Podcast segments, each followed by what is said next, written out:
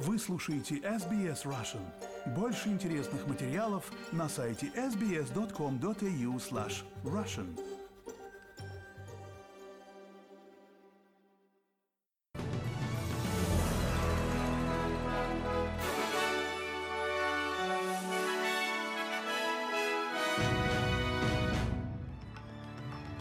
Здравствуйте, вы слушаете новости СБС на русском языке у микрофона Светлана Принцева. Пятница, 15 сентября и главное в этом выпуске. Жительница Ньюкасла скончалась после того, как полиция Нового Южного Уэльса применила при задержании электрошокер.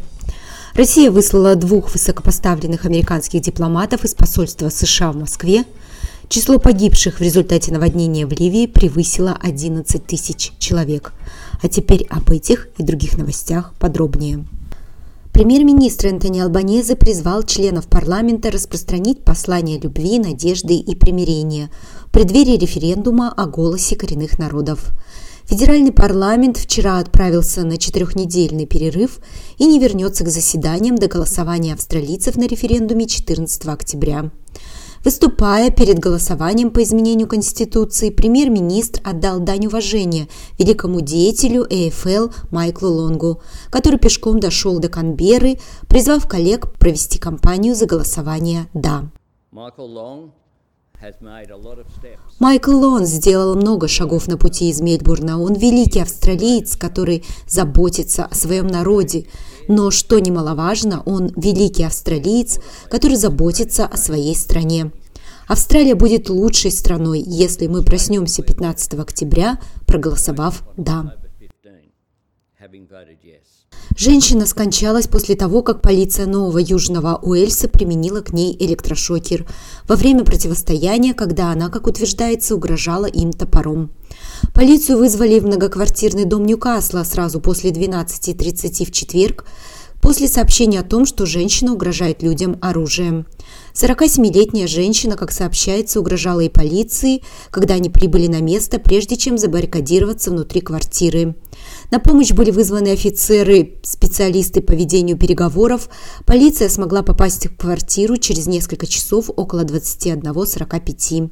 При попытке арестовать женщину полиция применила электрошокер. Ее доставили в больницу, где она позже скончалась. Было установлено место преступления, расследованием занимается отдел по расследованию убийств.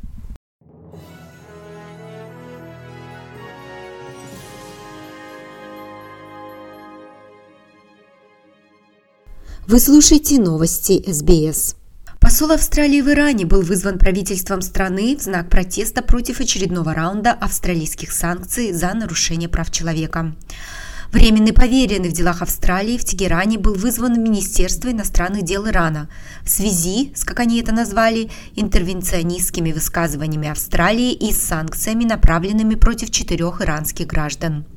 В субботу Иран готовится отметить первую годовщину общенациональных протестов против закона об обязательном ношении хиджаба и смерти 22-летней Махсы Амини. В число тех, кто подвергся санкциям Австралии, входят представитель правоохранительных сил, участвующих в преследовании женщин, которые игнорируют закон о ношении хиджаба, и глава иранской киберполиции, применявший насильственные меры против массовых протестов. Головная организация Университета Австралии приветствует отчет парламентского расследования по законам о согласии на секс, заявив, что это важный шаг в продолжающейся работе по решению социальной проблемы сексуального вреда. Группа, представляющая 39 университетов, заявляет, что они непоколебимо привержены борьбе с этим бедствием. В заявлении говорится, что они работают с участником кампании против насилия в семье Пэтти Кеннерсли, генеральным директором Our Watch – в качестве эксперта-консультанта над разработкой способов укрепления университетского управления. Председатель расследования, сенатор-либерал Пол Скар, говорит, что комитет единогласно поддержал 17 рекомендаций по реформе, включая немедленное создание независимой целевой группы для решения проблемы культуры неэффективного реагирования на сексуальное насилие. Что преданные и смелые борцы за перемены студенты университетов, пострадавшие от сексуального насилия на кампусе, утверждают, это то, что процесс подачи жалоб и то, как университеты и регулирующие органы рассматривают такие жалобы, наносят большую травму жертвам сексуального насилия. В самых решительных выражениях комитет заявляет, что это постыдное положение дел. Это неприемлемо. К другим новостям спикер Восточной администрации Ливии в четверг в парламенте почтил память жертв наводнения. Число погибших в прибрежном городе Дерна в Ливии возросло до 11 300 человек, сообщает ливийский Красный полумесяц. В парламенте восточного города Бенгази почтили минутой молчания всех погибших. Некоторые собравшиеся читали аяты из Корана. Спикер парламента Агила Салех заявил, что правительство должно восстановить нормальную жизнь в течение следующих нескольких месяцев. Мы призываем правительство сделать больше для спасения граждан, организации жилья, лечения и достойной жизни, а также компенсировать понесенный ущерб. Правительство обязано восстановить все так, как было, или даже лучше в срок, не превышающий шести месяцев. Международные поисково-спасательные команды, отправленные в деревню Тихт в Марокко, пока не смогли найти выживших. Согласно последним официальным данным, в результате землетрясения магнитудой 6,8 балла, произошедшего в горах Высокий Атлас поздно вечером 8 сентября, погибли 2946 человек и получили ранения 5674 человека – что сделало его самым смертоносным в Марокко с 1960 года и самым сильным с 1900 года. Линда Сильский, руководитель группы, работающей с поисковыми собаками. Она говорит, что марокканцы благодарны за полученную международную помощь. Успех, на который мы рассчитывали, вы знаете, в Марокко пока не случился. Что мы смогли сделать, так это очистить районы от жертв, чтобы марокканцы могли знать, что произошло с их близкими. Мы отметили, что марокканцы очень гостеприимны. Я имею в виду, что они настолько потрясены, что мы здесь, чтобы помочь, но, к сожалению, мы не добились того успеха, на который надеялись но мы все еще молимся, вы знаете, что мы сможем найти выживших.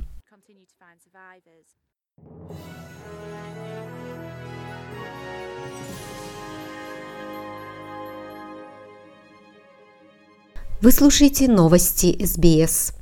Россия выслала двух высокопоставленных американских дипломатов из посольства США в Москве. Первый и второй секретари посольства объявлены персонами нон-грата и должны покинуть страну в течение семи дней, сообщает МИД России на официальном сайте. Их обвиняют в вмешательстве во внутренние дела России, говорится в заявлении, и добавляется, что они якобы завербовали российского гражданина для получения секретной информации в ущерб безопасности России. Посол США Лин Трейси была вызвана в МИД в Москве для сообщения ей этого решения. Представитель Госдепартамента Мэтью Миллер заявил, что Соединенные Штаты ответят соответствующим образом. Эта неспровоцированная высылка нашего дипломатического персонала совершенно необоснована. И снова Россия предпочла конфронтацию, эскалацию конструктивному дипломатическому взаимодействию. Она продолжает преследовать сотрудников нашего посольства, так же, как она продолжает запугивать своих собственных граждан. Мы сожалеем, что Россия пошла по этому пути, и нужно, конечно, ожидать, что мы отреагируем соответствующим образом на их действия. И Радио Свобода сообщает, что Минфин США расширил санкционный список в отношении России. Под ограничение попали 70 физических лиц и около 100 компаний. Среди российских юридических лиц, которых затронули новые санкции, автопроизводители «АвтоВАЗ» и «Москвич», рыбинский производитель двигателей для авиации и флота НПО «Сатурн» и московская НПО «Союз», «Акбарс», «Банк» и «Синкобанк». Среди иностранных юрлиц, попавших в американский ограничительный список, финский Луминор из Сибирика, а также несколько компаний из Турции, Объединенных Арабских Эмиратов, Словении. По версии Вашингтона они экспортировали электронику российским компаниям и поставляли российские товары двойного назначения.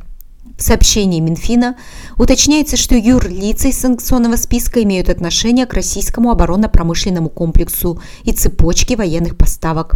Физические лица, по утверждению ведомства, оказывают поддержку российским властям и получают выгоду от продолжающейся войны против Украины.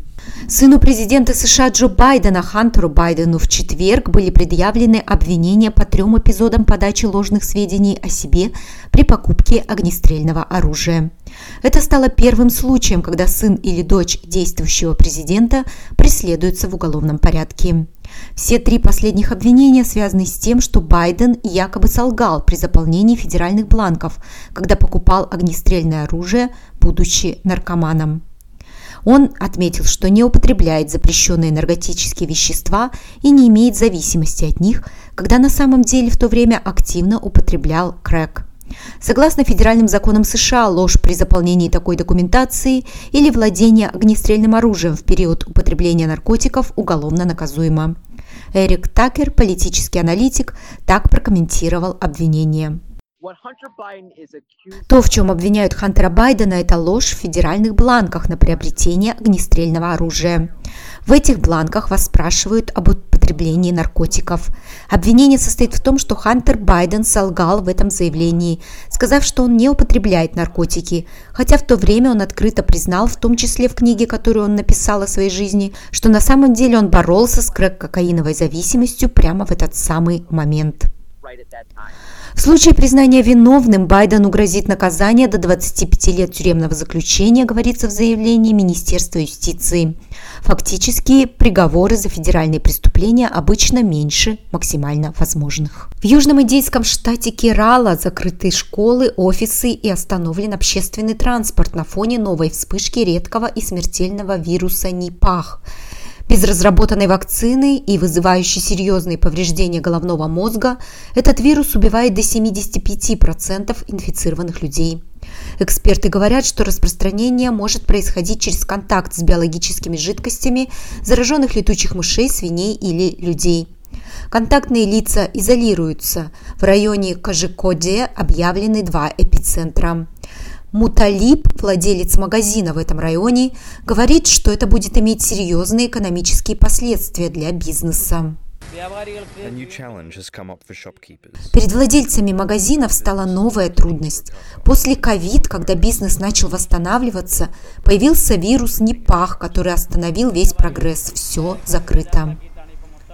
От вируса уже погибли два человека, еще у троих выявлен положительный результат.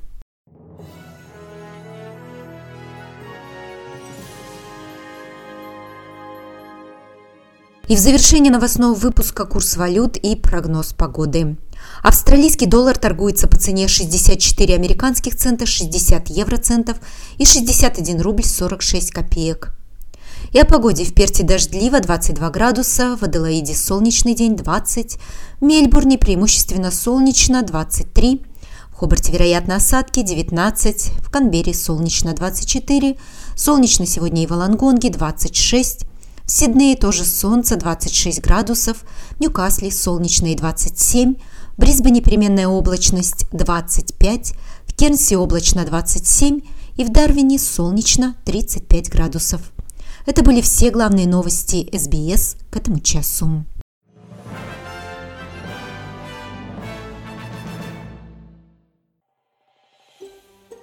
Хотите услышать больше таких историй? Это можно сделать через Apple Podcasts – Google Podcasts, Spotify или в любом приложении для подкастов –